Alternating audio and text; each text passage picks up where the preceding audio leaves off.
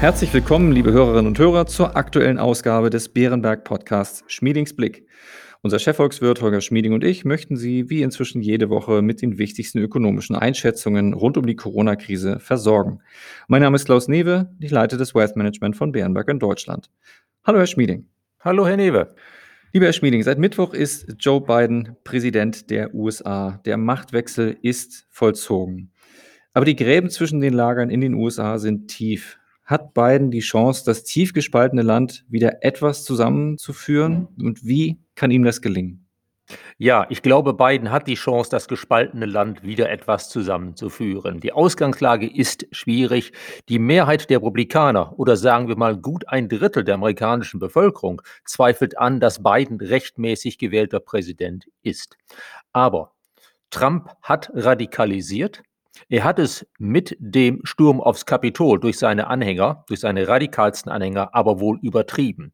Das hat doch einige abgeschreckt. Zudem ist einfach Bidens Art sehr versöhnend. Er wird die Diskussion durch versöhnende Töne prägen in den kommenden Jahren. Wichtiger aber ist die wirtschaftliche Basis. Wir erwarten einen kräftigen Aufschwung in den USA. Mindestens 5% Wachstum in diesem Jahr, mindestens 4% Wachstum im kommenden Jahr. Wir sehen Chancen für einen guten, langanhaltenden Aufschwung in den USA und Europa. Das heißt, wir sehen Chancen, dass es mehr, deutlich mehr und gute Arbeitsplätze gibt mit Löhnen, die langsam steigen werden. Wir sehen wahrscheinlich unter beiden mehr Sozialleistungen. Also die Chancen sind gut, dass die soziale Schere in den USA sich etwas schließen kann. Die Entwicklung hat übrigens ja schon in den Jahren vor der Pandemie angefangen, weil der Arbeitsmarkt stark war. Ich denke, wir werden in Kürze daran anknüpfen können und bei einem Abnehmen sozialer Spannung in den USA dürfte es möglich sein, die Radikalisierung zumindest ein bisschen zurückzudrängen.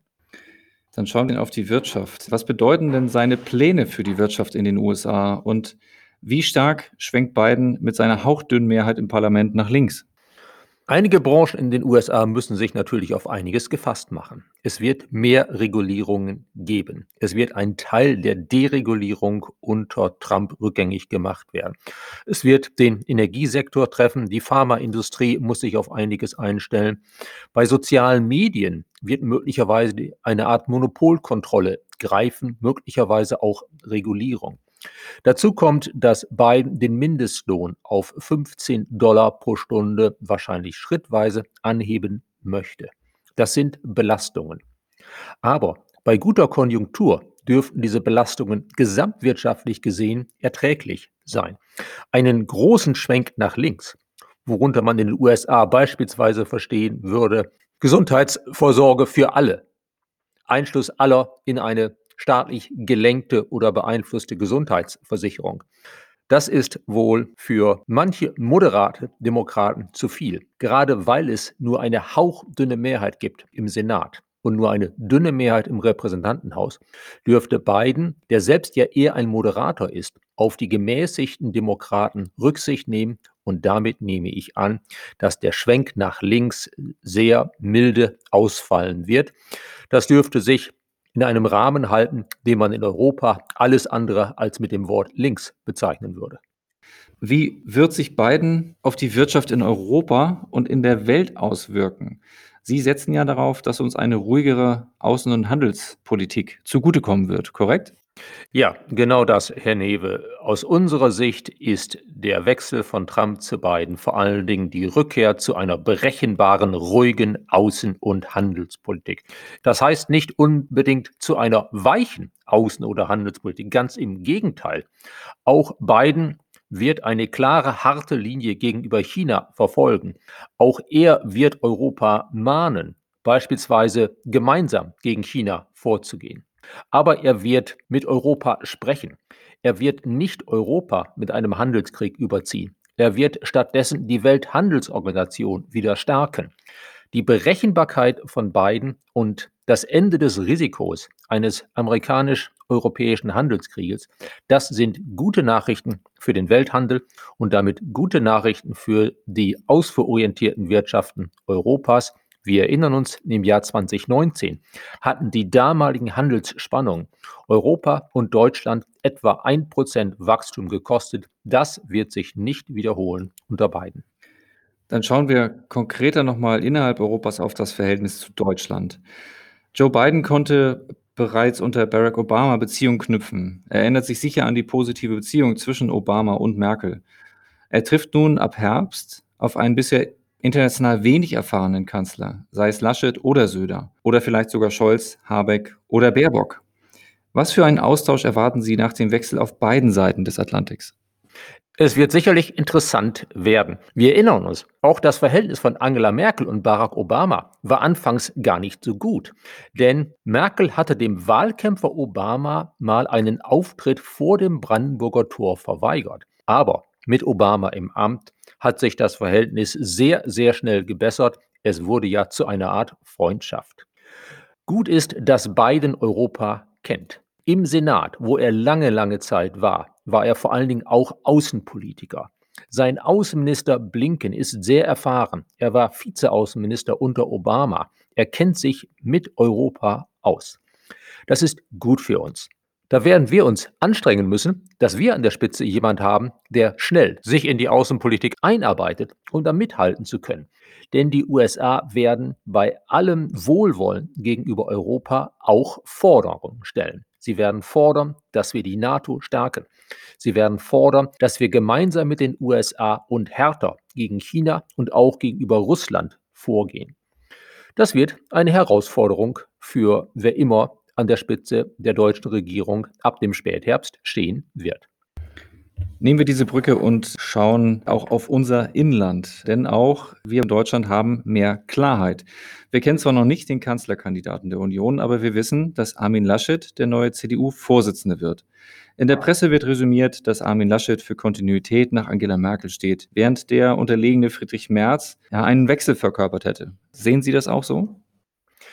Nein, in dieser Schärfe sehe ich das nicht so. Im Stil sind sicherlich Merz und Laschet sehr unterschiedlich und da ist wahrscheinlich Laschet deutlich näher am Stil von Angela Merkel. In der Substanz aber sind die Unterschiede meines Erachtens gar nicht groß. Wir haben ja in den Diskussionen in der CDU vor der Abstimmung gesehen, dass die Positionen wirklich recht ähnlich waren. Alle beide stellen sich darauf ein, dass mit den Grünen die nächste Koalition wahrscheinlich gebildet wird. In den Diskussionen vor der Abstimmung in der CDU hat eigentlich Norbert Röttgen am ehesten eigene Akzente gesetzt in der Außenpolitik, seinem Fachgebiet mit seinen Forderungen für eine härtere Linie gegenüber China und Russland. Laschet muss jetzt die Anhänger von Friedrich Merz einbinden. Da wird er auch inhaltlich etwas in die Richtung gehen wollen und müssen. Und dann, ob Laschet oder Söder dann der Kanzlerkandidat der Union sein wird, sollte es für die Union reichen, dann wird es einen Koalitionspartner brauchen, wahrscheinlich die Grünen. Die tatsächliche Politik, die dann nach, sagen wir mal, einem Zugehen Laschets auf die Anhänger von Merz und den Verhandlungen mit einem Koalitionspartner, wahrscheinlich den Grünen, die tatsächliche Politik, die dann vielleicht ab Spätherbst auf uns zukommen wird, dürfte kaum anders sein unter einem Kanzler Laschet oder Söder, als sie es unter Merz gewesen wäre. Fragen wir dennoch nach den Auswirkungen auf die anstehende Bundestagswahl. Welche möglichen Verschiebungen der Parteienlandschaft sehen Sie durch die Personalentscheidung beim CDU-Vorsitz auf uns zukommen? Als Volkswirt kann ich das natürlich nur begrenzt beurteilen. Da müsste man auch Politologen fragen und diejenigen, die Meinungsumfragen vornehmen. Aber einen gewissen Eindruck habe ich schon, der vor allen Dingen auf dem jeweiligen Stil der Personen beruht. Merz als Spitzenkandidat durch seinen Stil und sein Image, hätte wohl größere Chancen gehabt, von der AfD und der FDP Wähler zu gewinnen für die Union. Er hätte möglicherweise die Union insgesamt auf die Art stärker gemacht, ihr Profil geschärft. Aber er könnte auch ein paar Wähler verloren haben in der Mitte an Grün oder SPD.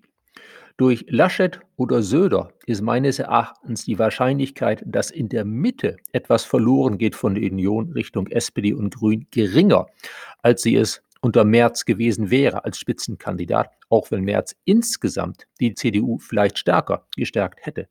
Und damit dürfte unter Laschet oder Söder als Kanzlerkandidat das Risiko geringer sein, dass trotz einer starken CDU dann doch in der Mitte die Stimmen fehlen würden und es für Grün, Rot, Rot reichen würde. Da sieht es nach Meinungsumfragen zurzeit nicht aus. Aber bis zur Wahl kann noch einiges passieren. Angela Merkel tritt dann nicht mehr an. Aus volkswirtschaftlicher Sicht behalte ich vor allen Dingen das Risiko im Auge, ob es statt einer unionsgeführten Regierung vielleicht doch für Grün, Rot, Rot reichen würde und damit für etwas, was wir für die USA schon diskutiert haben, was bei uns allerdings deutlich verschärft dann wäre, nämlich für eine Rückkehr zu mehr Regulierungen, die möglicherweise gerade am Arbeitsmarkt schädlich sein könnten. Vielen Dank. Egal wie es bei der Bundestagswahl im Herbst ausgehen wird, auf eine neue Regierung kommen große Herausforderungen zu. Und hierzu möchte ich erneut Leserfragen einbringen, die uns erreicht haben. Die erste ist kurz, aber lässt eine umfängliche Antwort zu. Welche Reformen sollten in Deutschland in den nächsten Jahren konkret angegangen werden, um die Wettbewerbsfähigkeit zu verbessern? Sehr gute Frage. Und die Antwort beginnt zunächst einmal überraschend. Das Wichtigste ist zunächst einmal, nicht in die falsche Richtung zu gehen. Deutschland steht wirtschaftlich gut da, trotz der Pandemie. Wir hatten gerade in Deutschland unser goldenes Jahrzehnt. Die wichtigste Aufgabe ist meines Erachtens, die Basis zu behalten, also keinen Unsinn machen, ist das oberste Gebot. Das heißt vor allen Dingen keine zusätzliche Belastung der Unternehmen durch, durch Sozialversicherungsbeiträge, denn das kostet Arbeitsplätze. Dann, was Reformen betrifft, wie wir noch besser werden können. Wir sind ganz gut. Wie wir noch besser werden können, steht an erster Stelle wohl, wir brauchen eine schnellere Verwaltung. Wir brauchen schnellere Genehmigungsverfahren. Da müssen wir einfach besser werden. Der öffentliche Dienst muss reformiert werden. Es muss digitaler werden. Das erleben wir gerade in der Pandemie schmerzlich. Da muss man einiges verbessern. Und Genehmigungsverfahren, wo möglich, sollten entschlackt werden, vereinfacht werden, damit es künftig bei Genehmigungen überall so schnell gehen kann, wie wir das bei Tesla gerade am Rande von Berlin erleben. Und meine dritte Priorität wäre Bildung, Bildung, Bildung. Vor allen Dingen die frühkindliche Bildung.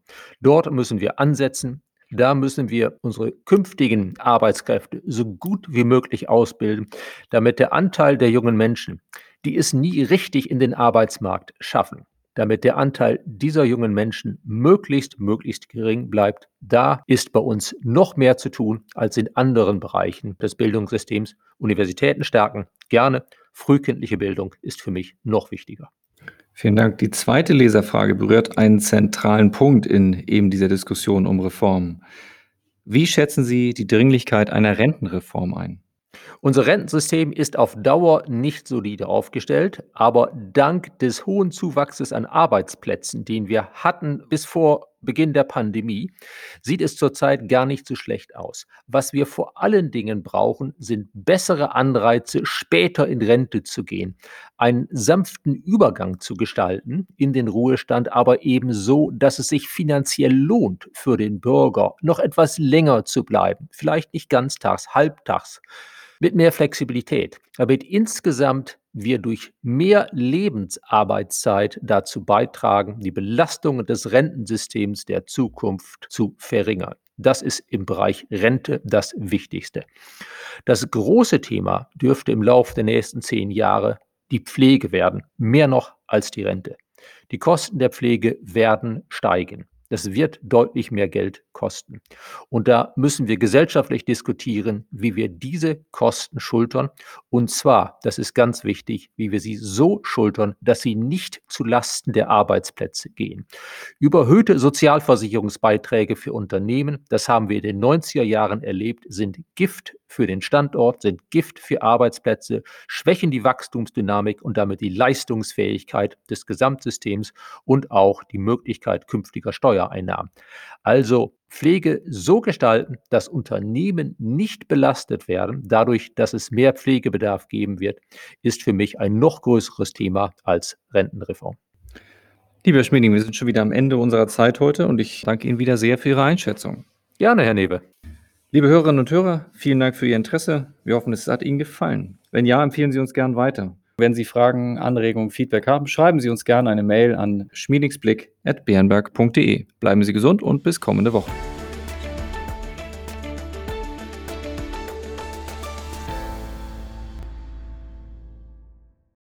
Wichtige Hinweise. Bei dieser Information handelt es sich um eine Marketingmitteilung. Diese soll Ihnen Gelegenheit geben, sich selbst ein Bild über eine Anlagemöglichkeit zu machen. Wir weisen ausdrücklich darauf hin, dass diese Information keine individuelle Anlageberatung, keine Anlageempfehlung und keine Anlagestrategieempfehlung darstellt. Frühere Wertentwicklungen sind kein verlässlicher Indikator für die künftige Wertentwicklung.